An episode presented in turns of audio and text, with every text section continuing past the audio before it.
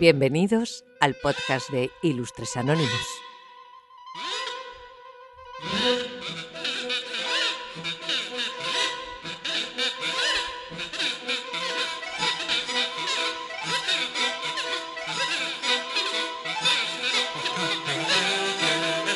Hola, hola, hola a todos eh, los oyentes y las oyentes de Ilustres Anónimos.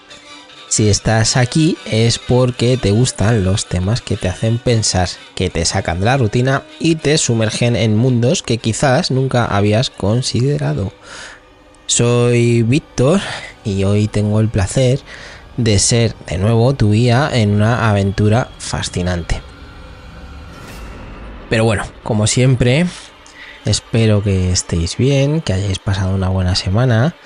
Ya hemos pasado a eh, todo el tema de Halloween, el día de difuntos y todo lo demás.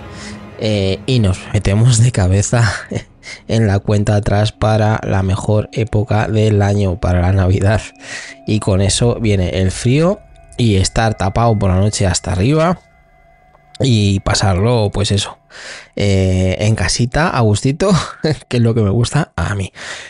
Bueno, eso, los que estamos en, invierno, que la otra parte del hemisferio, la parte baja del hemisferio está, están entrando en, hoy, en pleno verano, van a entrar. Eh, pero bueno, nada, lo dicho, que espero que hayáis pasado una buena semana.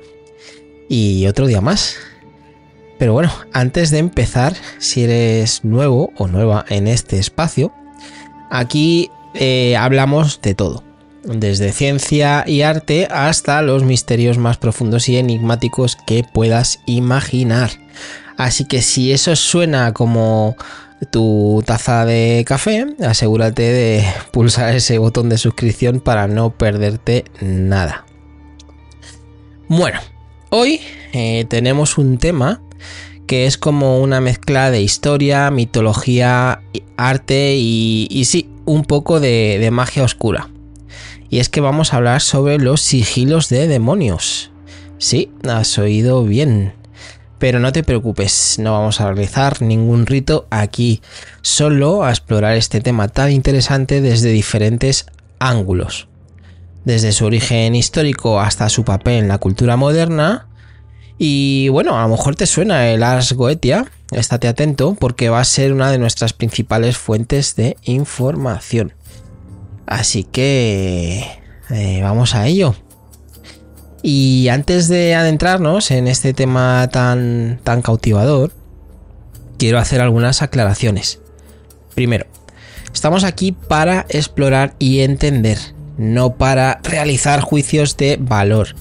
Eh, lo que sería, bueno, pues el ocultismo, la magia y los símbolos demoníacos tienen una larga historia que puede resultar fascinante desde muchas perspectivas, histórica, cultural, artística, incluso psicológica. Así que si estás pensando que esto va a ser algún tipo de manual de cómo invocar demonios para principiantes, eh, lamentablemente vas a tener que buscar en otro sitio. De momento no, no, no se me da, no, no me ha dado por ahí. Segundo, en este episodio mencionaré nombres y símbolos que para algunas personas pueden tener un significado eh, distinto, especial o incluso ser tabú. Parto de la base que respeto todas las creencias y quiero que este sea un espacio seguro para la curiosidad intelectual. Si el ocultismo y los temas relacionados con, ello te hacen sentir incómodo, eh, bueno, pues te invito a explorar otros episodios de Ilustres Anónimos que puedan ser más de tu interés. Tengo o tenemos una amplia variedad de temas, desde artes, como decía, hasta la ciencia, la historia y más. Y tercero, en este episodio vamos a tocar fuentes históricas y literarias como el Ars Goetia, para entender mejor de dónde vienen estos sigilos y qué se supone que significan. No soy un experto en demonología ni un practicante del ocultismo. Simplemente soy alguien que encuentra este, estos temas o este tema eh, fascinante, ¿no? Y que quiere compartirlo con vosotros para que juntos podamos aprender algo nuevo. Así que dicho esto, ¿qué son los sigilos? Que para muchos será la primera vez que oigáis hablar de sigilos. Eh, pues eso, vamos a empezar a, preguntarnos qué diablos ¿no? son los sigilos, y nunca mejor dicho lo de diablos. En realidad este concepto no es exclusivo de la demonología o de las prácticas exotéricas occidentales. Los sigilos son una forma de simbolismo que ha existido en diferentes culturas y tradiciones religiosas en todo el mundo. Desde las runas nórdicas hasta los yantras en el hinduismo, la idea de usar símbolos con significados específicos es algo casi universal. Y claro, hoy estamos aquí para hablar sobre los sigilos de demonios, pero es bueno recordar que el uso de sigilos se extiende mucho más allá de eso. En el cristianismo, por ejemplo, también encontramos símbolos que se podrían considerar como sigilos, como el ictis, el famoso símbolo del pez, que lo habréis visto bastante veces, que es un pez dibujado, podríamos decir, con una sola línea. Eh, bueno, pues sería también, se podría considerar también como un sigilo. Aunque a veces los sigilos puedan eh, parecer abstractos o incluso caóticos, su diseño suele seguir reglas y patrones muy específicos. Hay métodos tradicionales para crear estos símbolos que a menudo implican la manipulación de letras y números para representar un nombre o una idea de forma gráfica. Además, eh, como siempre, quiero recordar que vivimos en una era, en un momento, ¿no? Donde la línea entre lo tradicional y lo moderno es cada vez más borrosa. Así que no te sorprendas si ves a alguien eh, utilizando sigilos en formas que podrían considerarse muy contemporáneas, por ejemplo tatuajes, o incluso como parte de, la decoración del hogar. Bueno, es que venden hasta camisetas y sudaderas en Amazon. Algunas personas encuentran en los sigilos una forma de arte, mientras que otros los ven como herramientas de gran poder espiritual.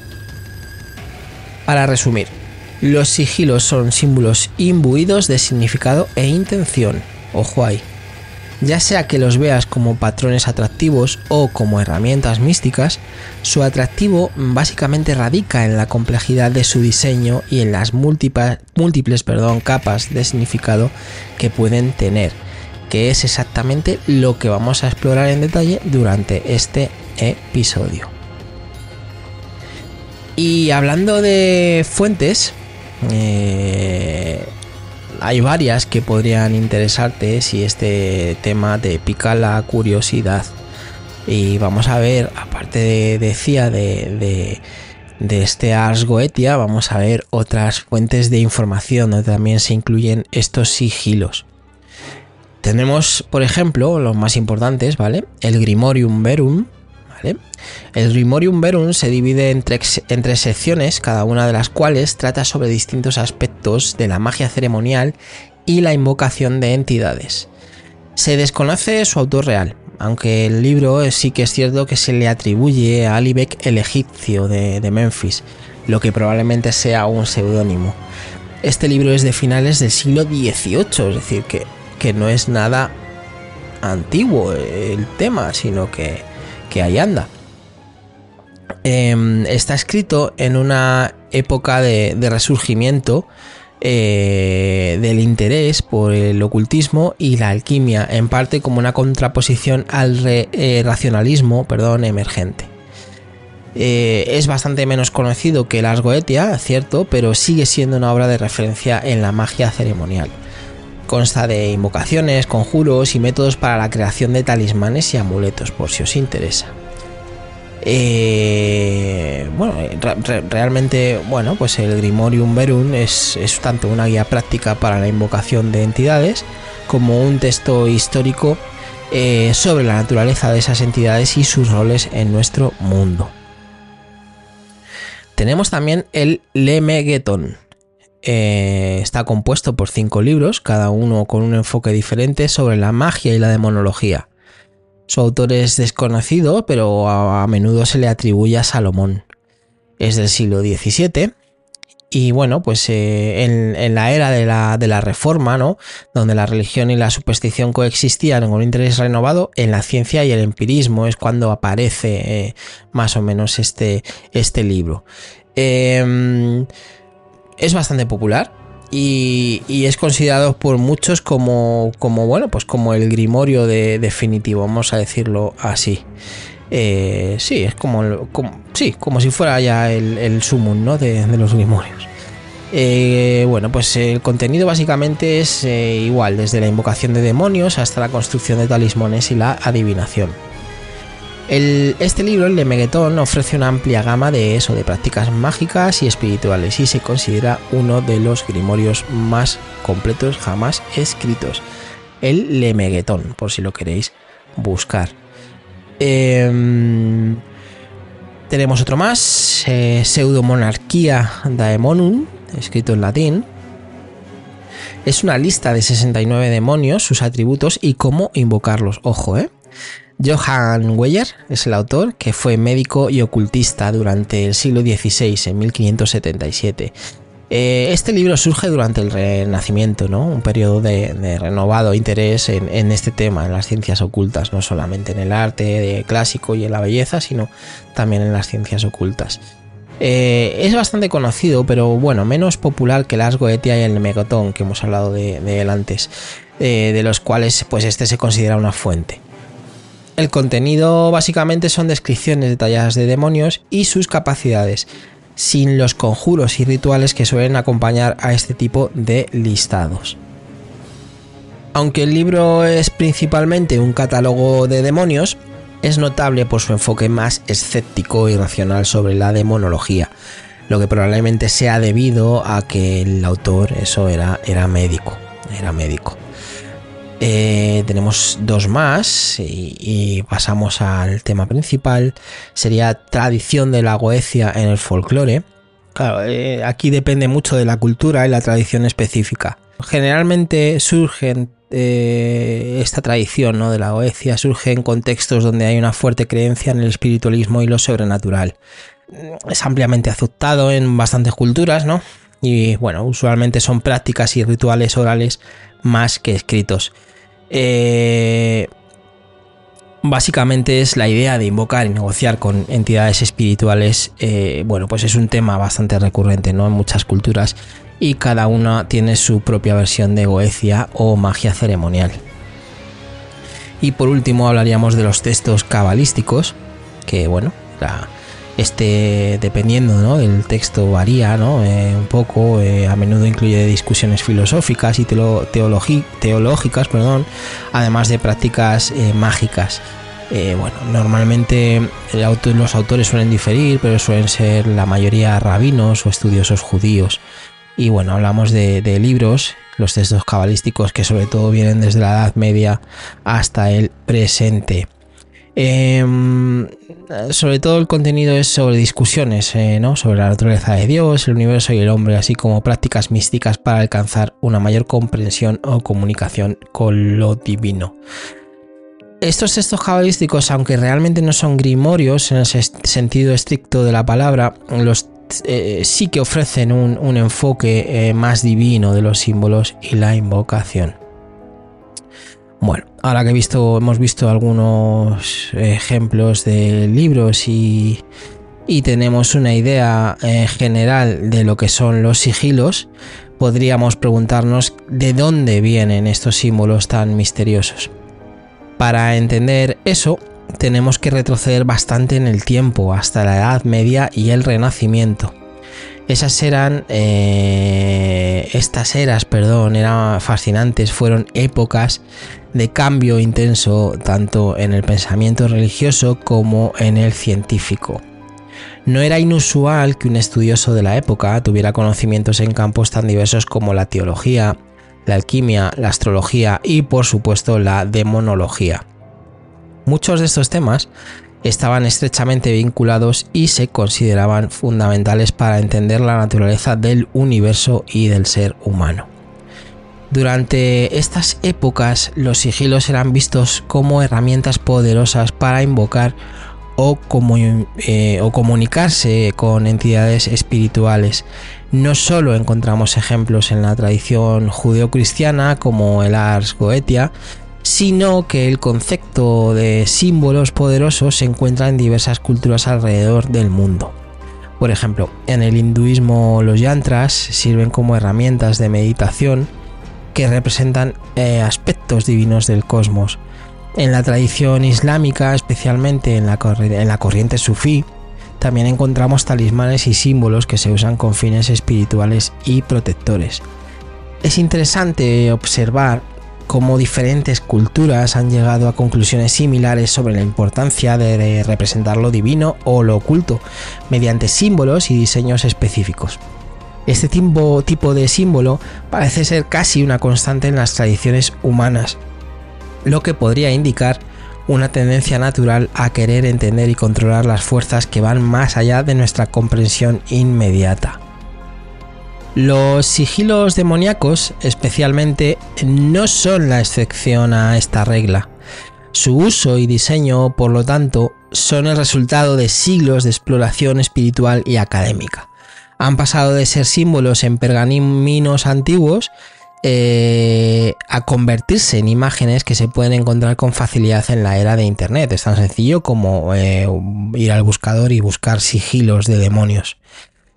Lo que demuestra su capacidad para adaptarse y mantenerse, mantenerse relevantes en el, en, el, en el tiempo, ¿no? A lo largo del tiempo. Además, no debemos olvidar el impacto de estas prácticas en el arte y la literatura. Desde obras clásicas hasta la cultura popular moderna, los sigilos y símbolos ocultos han encontrado su camino en nuestra imaginación colectiva. Así que, aunque no planees básicamente dedicarte a la magia ceremonial, es bastante probable que hayas visto estos símbolos en algún lugar, quizás en una película, un libro o incluso en un videojuego.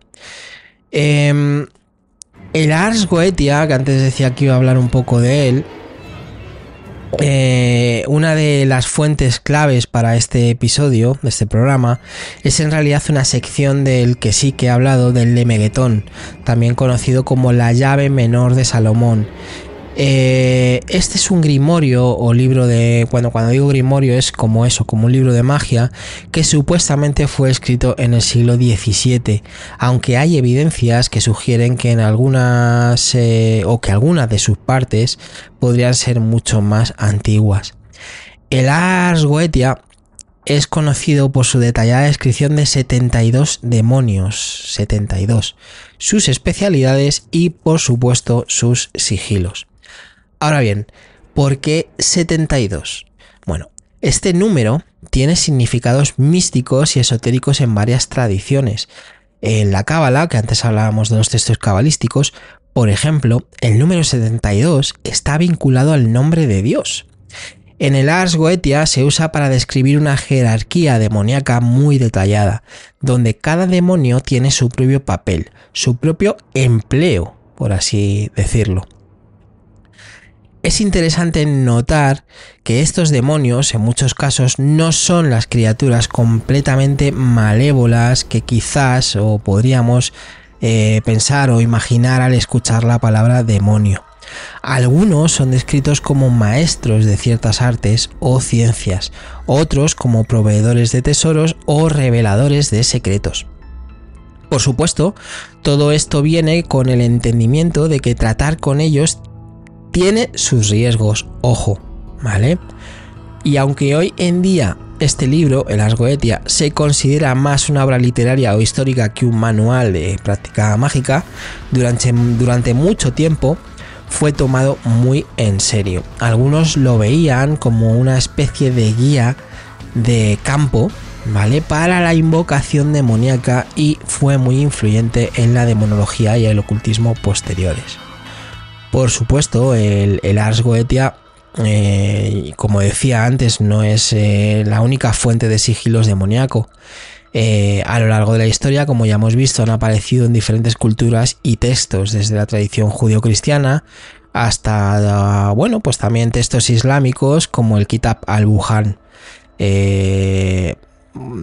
pero sin duda, en este caso, el Ars Goetia es una de las compilaciones más completas y detalladas que tenemos. Hemos hablado de, la historia em, y del origen de, estos sigilos de, demoníacos.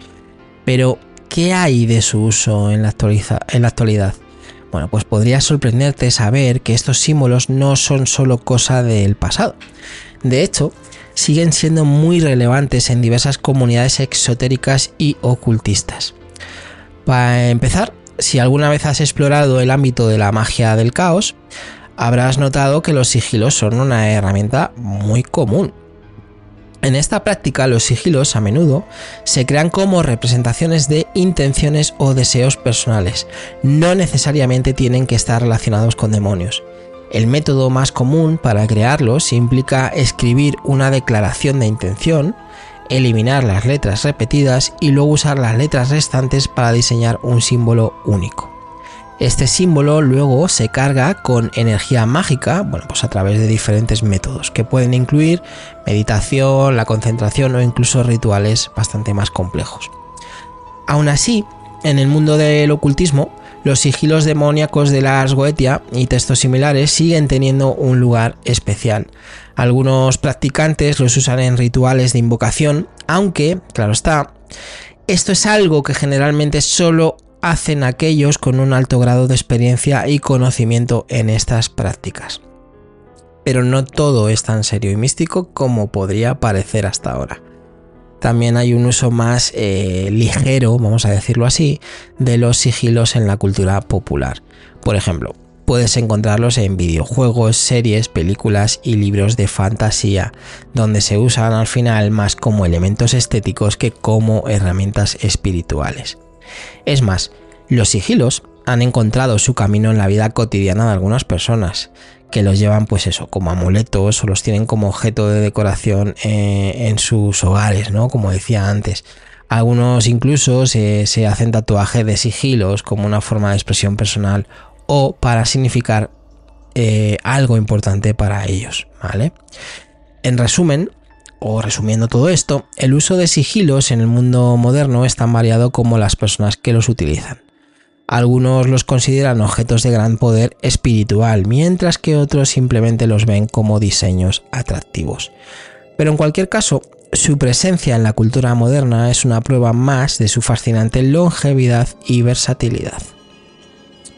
Y ya que hemos hablado de los sigilos, de qué son, de cuál es su historia, de dónde vienen, eh, de qué tal, me estarás diciendo muy bien, pero esto de los sigilos ya sabemos que son, son símbolos, están hechos de, o, bueno, dibujos o símbolos hechos de, bueno, pues de, una forma o de otra, pero bueno, algún ejemplo, bueno, pues vamos a, vamos a, después de todo este trasfondo y contexto, eh, bueno, pues, pues, estoy seguro ¿no? de que estáis ansiosos por conocer algunos ejemplos concretos de estos misteriosos sigilos.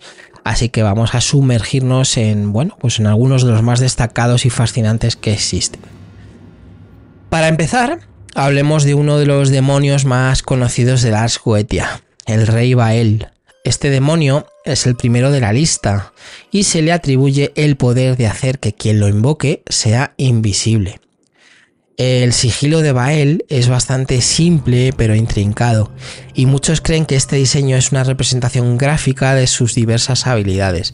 Eh, para que estos ejemplos que voy a poner ahora, si buscáis Ars Goetia y o sigilos Ars, Goetia, eh, veréis cómo son los sigilos. Es muy complicado describir el sigilo en sí, porque bueno, al final es una serie de, de líneas, símbolos, incluso algunos tienen letras o números, tal y es bastante complicado eh, de forma eh, de explicarlo de forma eh, que no sea visual, ¿no? que no sea viéndolo.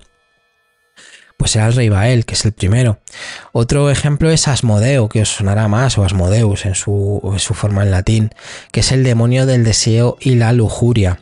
Si alguna vez has visto su sigilo, probablemente te habrás dado cuenta de que es mucho más complicado que el de Bael.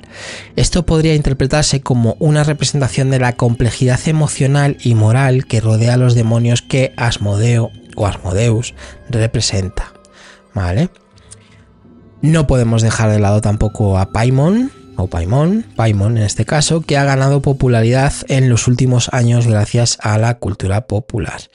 Paimon es otro rey de la, en la jerarquía demoníaca y se le atribuyen poderes como eh, el conocimiento y la manipulación del tiempo. Su sigilo es intrincado y según el Ars Goetia debe ser dibujado en metal para invocarle correctamente. Bueno, si os dais cuenta, hay hasta instrucciones de cómo tienen que, bueno, dibujarse o hacerse estos sigilos, ¿no? Es especialmente interesante notar que cada línea y curva en, su sigilo tienen un significado exotérico. Bueno, pues Paimon. Quizás uno de los más inquietantes, pasando al siguiente, sea el de Zozo, un demonio asociado con la Ouija y que, aunque no figura en el Ars Goetia como tal, ha aparecido en múltiples relatos y experiencias de personas. Su sigilo es sencillo, pero su simplicidad a menudo se ve como un reflejo de su naturaleza engañosa y traicionera. Cuidado con los que eso, con los que son más sencillos, porque, bueno, no tienen por qué significar que son más básicos o menos peligrosos. Siguiendo en la línea de demonios eh, prominentes, tenemos a Astaroth, un gran duque del infierno, según el Ars Goetia. Se dice que es un demonio de la pereza y el conocimiento prohibido. Su sigilo es complejo y muchos lo ven como un reflejo de su dualidad, siendo tanto un proveedor de sabiduría como un tentador. Bueno, que los demonios sean tentadores no es nada nuevo. Luego tendríamos a Belial, que aparece como el número 68 en el Ars Goetia. El Ars Goetia, lo decía antes, eh, es un listado de demonios para repetirlo y son 72 demonios, ¿vale? Son 72 demonios. Bueno, pues eso. Ese Levelial sería el número 68 y se le considera un demonio de la discordia. Sí, se le describe como un ser muy astuto. Su sigilo tiene líneas agudas y ángulos marcados, reflejando quizás su naturaleza disruptiva. Tenemos a Belez, eh, otro rey en el Ars Goetia, en el infierno deben de estar eh, pegándose bastante, ¿no? Porque casi todos son reyes o, bueno, personajes o demonios muy importantes eh, que, bueno, no sé yo cómo se, cómo se llevarán en la jerarquía ahí abajo, ¿no? bueno, pues Belez, otro rey, como decía, es un demonio asociado con la manipulación de los sentimientos amorosos y las relaciones. Su sigilo se compone de formas curvas que parecen evocar la naturaleza emocional y voluble del amor. Bueno, pues este supongo que será para los rituales de, bueno, enamorar a alguien o ya sabéis, ya sabéis. Eh, pasamos al siguiente. Vale la pena que también mencionemos a, a, bueno, si fuera en inglés sería Vine, que sería como lo de los vídeos, creo si no recuerdo mal. Pero bueno, es Vine, que es un conde y rey, otro rey más, que tiene el poder de descubrir cosas ocultas y destruir murallas. Su sigilo parece ser una mezcla de líneas rectas y curvas, quizás un reflejo de su habilidad para aportar claridad, pero también causar destrucción. Tenemos a Bune, otro gran duque que se asocia con el cambio y la transición. Su sigilo se compone de, varias líneas que convergen hacia un punto central, lo que podría interpretarse como una representación de la convergencia de diferentes caminos o destinos. Os voy a dar algunos ejemplos más y, los dejamos, ¿no? Son 72, no voy a hablar de los 72, pero bueno, para que, tengáis los ejemplos que a mí me han parecido más interesantes. Em, Salmón, el siguiente, y sí, se llama Salmón, eh, es un marqués, o Salmon en este caso, no sé si lleva la tilde o no, eh, un marqués de Ars Goetia, que es conocido por su capacidad para curar enfermedades y revelar el futuro, lo que decía al principio, que no todos los demonios, aunque tengan el apelativo de ser un demonio, tienen por qué significar, bueno, pues lo que todos conocemos como un, demonio. En este caso, Salmón o Salmón curaba enfermedades y revelaba el futuro. Su sigilo tiene una estructura circular que podría interpretarse como un símbolo de la totalidad y la sanación. Dantaleón, otro duque, se especializa en revelar los pensamientos secretos de las personas y enseñarles todas las artes y ciencias. Su sigilo contiene formas que recuerdan a libros o pergaminos, tal vez simbolizando su dominio del conocimiento. Dantaleón. Andromalius, un conde, bueno, es lo que os he dicho, entre reyes, duques, condes y marqueses eh, está el infierno lleno. Bueno, pues Andromalius, un conde, conocido por su habilidad para recuperar propiedades robadas y desenmascarar a los ladrones. Su sigilo tiene un aspecto parecido al de una llave, lo cual es apropiado dando su enfoque en la recuperación de lo perdido. El siguiente casi casi se llama como el asistente de voz de, Apple. Pero no, Citri, en vez de Siri, Citri que este es príncipe, no ha llegado a ser rey, este se ha quedado un príncipe. Eh, Sitri, otro príncipe, tiene el poder de incitar el amor entre los sexos y revelar los secretos de las mujeres. Eh, su sigilo es un poco más abstracto, pero muchas personas creen que representa la dualidad de su influencia en asuntos amorosos y sexuales. Gremory, un duque, se dice que puede descubrir tesoros ocultos y ofrecer el amor de mujeres jóvenes. Su sigilo presenta una estrella en su diseño, posiblemente simbolizando la idea de algo precioso o deseado. Foras, un presidente, según las Goetia, es un demonio del entendimiento y la sabiduría, que también puede encontrar tesoros y recuperar cosas perdidas. Su sigilo contiene líneas rectas que convergen, quizás indicando una búsqueda que lleva a un destino específico. Orobas, otro príncipe, eh, ofrece respuestas verdaderas sobre cosas divinas y humanas y proporciona dignidades y prelados. Su sigilo presenta varias curvas y círculos, quizás reflejando su rol como mediador entre lo divino y lo terrenal. Y vamos a acabar con los últimos tres. Hipos, un, un príncipe conde, tiene la capacidad de hacer a las personas ingeniosas y valientes. Su sigilo parece tener el aspecto de, de, pluma, de una pluma, lo que podría simbolizar la inspiración y el valor. Furfur ya sé que hay algunos nombres que, parecen de broma, pero no lo son.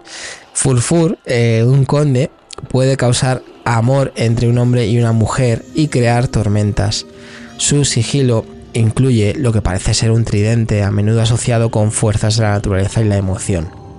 Y luego tenemos al siguiente, al último ya de esta lista, que sería Vápula, que no Drácula, que es otro duque, eh, y este es experto en mecánica y ciencias liberales. Su sigilo tiene líneas y ángulos muy marcados que podrían interpretarse como una representación gráfica de la estructura y la lógica que rigen estas disciplinas. Y como decía, estos son algunos, son solo algunos de los ejemplos que hay, hay muchos más, hasta 72 en el Ars Goetia y luego tenemos otros libros con más sigilos. Bueno, pues son eh, algunos ejemplos y cada uno tiene una rica historia y simbolismo detrás. Cada sigilo es como una llave que desbloquea diferentes aspectos del demonio que representa, ya sea su poder, su historia o su personalidad. Pero como siempre, mm, recuerda que tratar con estos sigilos y lo que representan, por si estás pensando en usarlo, no es algo que deba tomarse a la ligera. La cautela, aunque creas o no creas, aunque seas, eh, como siempre decimos, eh, escépticos o no, eh, la cautela y el respeto en todos estos temas son fundamentales, ¿vale? Yo sé que hay alguno muy interesante, ¿no? Que parece que, bueno, pues eh, si utiliza su, bueno, pues eh, Gremory, ¿no? Eh, descubrir tesoros ocultos, eh, no sé, el que da conocimiento, eh, bueno, eh, el que descubre, ¿no? devuelve los objetos robados, por decirlo de alguna forma, y descubre a los ladrones, ¿no? Les desenmascara, bueno, parecen interesantes, ¿no? Parece como, bueno, esto, es, esto sería, pero ojo, independientemente de que creamos o no creamos, siempre lo que he dicho, ¿no? Hay que tratar estos temas con, con todo el respeto del mundo, que es con la intención con la que hago cada programa. Y me podrías decir o te podrías preguntar si esto, bueno, aparte de este listado, aparte de estos sigilos, pero esto tiene alguna representación en la vida real, esto o esto simplemente es, bueno, pues hay personajes famosos que se han asociado con estos sigilos demoníacos. Eh, y sí, eso, sí, hay gente famosa que haya coqueteado con, todo esto de los sigilos y la demonología. Pues sí, sí que la hay. Algunos de los personajes más icónicos en la historia del ocultismo, algunos os sonarán, y la magia ceremonial han trabajado con estas prácticas.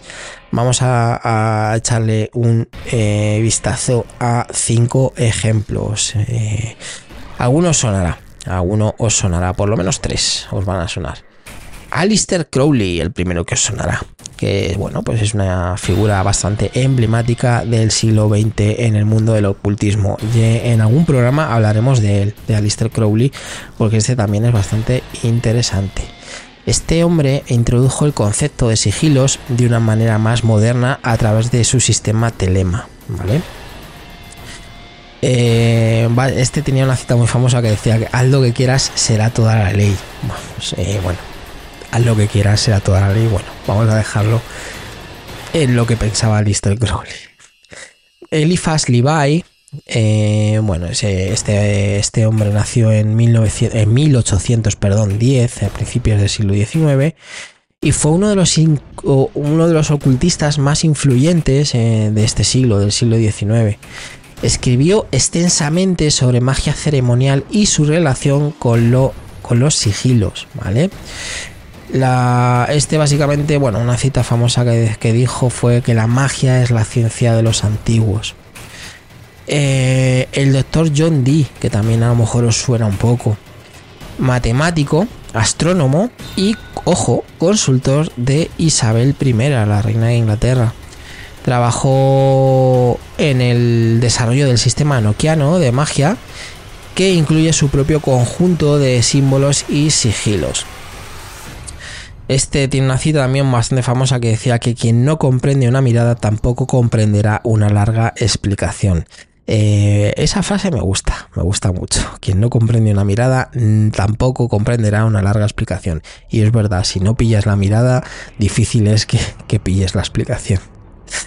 Tenemos al siguiente, Anton Lavey, que este, bueno, no sé si sonará o no, yo sé que sé de esta iglesia, pero no, no, no conocía al fundador. Y es que este es el fundador de la iglesia de Satán.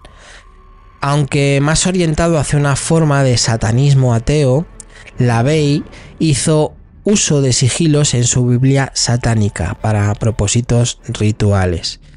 Bueno, este tiene una cita que decía algo así como Satanás representa la indulgencia en lugar de la abstinencia. Bueno, eh, hay mucho que decir de eso. Eh, y el último que os he traído, que este os va a sonar a todos, el rey Salomón, que es el rey de Israel o fue el rey de Israel y personaje bíblico por excelencia. A menudo se le atribuye, como decía al principio del programa, eh, la autoría del Lemeguetón o la llave menor de Salomón, que es una de estas fuentes más antiguas que mencionan mm, sigilos, ¿vale? Hay una cita suya que dice que la sabiduría es la cosa principal. Adquiere sabiduría y con todos tus bienes adquiere inteligencia. Ni tan mal, ni tan mal. Ya veis que los sigilos y la magia ceremonial no son cosa de cuatro gatos. Muchas figuras, no son, bueno, muchas más, aparte de estas que he hablado, de relevancia histórica, se han sumergido en estos misterios.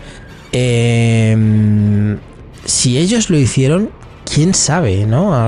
tal vez alguno de, de, vosotros sea el próximo en unirse a esta lista ilustre. Pero ojo, con mucho cuidado, con mucho cuidado. Y claro, no sería justo hablar de demonología y estos sigilos sin tocar un poco eh, el tema más oscuro, digamos. Hay casos, aunque no sean comunes, en los que los sigilos y las prácticas asociadas han sido vinculados a fenómenos extraños o incluso a crímenes. Pero como toda herramienta pueden ser mal, u, bueno, en este caso no estoy diciendo que los sigilos, eh, dejadme que lo explique, no, no estoy diciendo que los sigilos sean inherentemente maliciosos, pero como decía, como toda herramienta pueden ser mal utilizados, ¿no? Y, os he traído unos, unos ejemplos, tres ejemplos de, bueno, pues de, de este uso eh, de sigilo o donde han aparecido sigilos o, bueno, eh, similar, ¿no? tenemos el caso West Memphis 3, ¿vale? Que fueron tres adolescentes acusados en 1993 eh, de asesinar a tres niños en Arkansas, en Estados Unidos. Eh, ¿Cuál es la asociación que tiene con el tema de los sigilos? Bueno, básicamente se sugirió que los crímenes tenían elementos rituales y se encontraron símbolos parecidos a sigilos en la escena del crimen. Eh, estos acusados fueron liberados en 2011, hace ya unos añitos, pero el caso sigue siendo un punto de discusión sobre el papel de los símbolos ocultos en los crímenes. Bueno, pues el caso de los tres de, West Memphis, ¿vale? Este siguiente os va a sonar muchísimo más. Bueno, de este caso de, de, los tres de West Memphis, no sé si hay una serie en Netflix o algo así. eh, bueno, una plataforma de streaming, no sé, no sé decir si ahora mismo si es Netflix o otra, creo que era de sobre, que iba sobre este caso, que iba sobre el caso de los tres de Memphis. El siguiente os va a sonar muchísimo porque hay muchas películas, muchas muy malas y alguna no tan mala. Y algún actor ha dicho que no volvería a participar en ella, que ya habla, hablé de esto el, el año pasado. Y es la casa de Amityville eh, bueno, pues es una famosa casa en Nueva York eh, donde se cometió un asesinato múltiple. No recuerdo ahora eh, el apellido de la familia era... No recuerdo ahora el apellido de la familia era bastante común. Lo tengo en la punta de la lengua, pero no, no recuerdo ahora mismo. ¿Qué asociación tiene este, esta casa de Amityville o estos asesinatos de Amityville con los sigilos? Bueno, pues se encontraron símbolos y dibujos que recordaban a los sigilos en, la propiedad. Aunque la validez, de, como siempre, de estas afirmaciones, bueno, pues es un poco discutida, ¿no? Esta, esta discusión. Eh, bueno, pues al final lo que digo, ¿no? Este caso ha sido eh, objeto de múltiples películas y libros y aunque no hay pruebas eh, concluyentes al 100% de actividad paranormal, pues al final el mito como sabéis, existe y persiste. Nunca mejor dicho, nunca mejor dicho. El siguiente también os va a sonar muchísimo. Además, este por su especial crueldad. Y es Charles Manson, que es el líder de la familia Manson y es responsable ¿no? de, de varios asesinatos en los años 60, ¿vale? Eh, bueno, su asociación con los sigilos es básicamente porque Manson estaba interesado ¿no? en todo el tema del ocultismo y se sugiere que llegó a utilizar símbolos similares a sigilos en sus prácticas rituales, ¿vale? Bueno, este después de, lo que pasó en, Rodeo Drive eh, y bueno, el asesinato de toda, de toda esta gente, ¿no? En, en Rodeo Drive eh, bueno, eh, realmente él no estaba en, esa, en, esos asesinatos, no llegó a estar. Pero, pero bueno, la gente que, la familia, la familia en el sentido de los que lo hicieron, eh, estaban bajo, bueno, pues bajo el, liderazgo de, Charles Manson. Em, básicamente después de eso se le escogió eh, fueron condenados. En este caso, Charles Manson fue condenado también y no hace mucho eh, falleció en prisión, ¿vale? Pero su caso sigue siendo un ejemplo de cómo el ocultismo se puede malinterpretar o mal utilizar. En este caso, bueno, pues Charles Manson, ¿no? Que por cierto falleció y si no recuerdo mal, nadie ha reclamado sus cenizas, nadie reclamó sus cenizas, creo que se le cremó y nadie fue a reclamar las cenizas. No, es no sería tan raro, no es tan raro, vaya. Em, como podéis ver, hay casos en los que los sigilos han sido asociados con eventos que podríamos calificar como perturbadores, pero y esto es importante, estos casos son la excepción, no la regla, ¿vale? La mayoría de las personas que trabajan con estos símbolos lo hacen con fines que podríamos considerar mucho más benignos. Pues eso, básicamente estos son los sigilos. Y bueno, pues eh, esto ha dado un poco de sí el programa de hoy. Sé que dije que Bueno, no sé si llega a decir en el anterior programa, eh, cuando hablábamos del infierno de, Dante, ¿no? No sé si llega a decir, bueno, que era el, último de la Spooky Season. Eh, bueno, realmente este me ha parecido interesante traerlo, no está tampoco tan relacionado con la Spooky Season, simplemente, bueno, pues eh, este tema de los sigilos, que es un poco como más desconocido, bueno, pues a mí me ha llamado, me llamó mucho la atención la primera vez que supe de ello. Eh, incluso se habla, ¿no? De, que bueno, de que hay familias o de que hay, bueno, sigilos que han, han pasado a lo largo del tiempo, pues por familias y demás, que son, se hacen cargo de, bueno, pues de mantener ¿no? el sigilo o las eh, rituales que tengan que ver con esos sigilos y bueno pues eh, me, ha parecido interesante traerlo Y bueno, pues si has llegado hasta aquí, eh, quiero darte las gracias por acompañarme en este fascinante recorrido por el mundo de los sigilos demoníaco. Espero, como digo, que lo hayáis encontrado tan intrigante como yo. Si te ha gustado el episodio, te invito a que te suscribas a Ilustres Anónimos si no te has suscrito ya en tu plataforma de podcast favorita. Yo normalmente lo publico en iVoox y a continuación también en Spotify. Pero vamos, que donde sea está bien. Así no te perderás ninguno de nuestros futuros episodios donde vamos a seguir explorando temas igual de eh, cautivadores. Y por supuesto, como digo siempre, si tienes algo que quieras compartir, ya sea una opinión, una pregunta o incluso una sugerencia para futuros episodios, bueno, pues por favor, no dudes en dejarme un comentario o enviarme un mensaje al email o a en las redes sociales si me veis. Eh, porque tu participación realmente significa mucho para mí y me ayuda a hacer que este podcast sea aún mejor.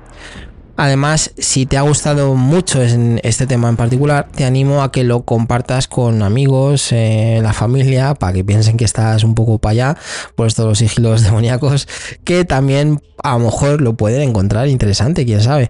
Eh, simplemente, bueno, pues a intentar que el conocimiento se expanda, ¿no? Que el conocimiento se expanda. Y aquí terminamos eh, nuestro viaje de hoy, queridos y queridas. Eh, ha sido un placer, como siempre, compartir con vosotros este profundo y a menudo malentendido tema de los sigilos demoníacos.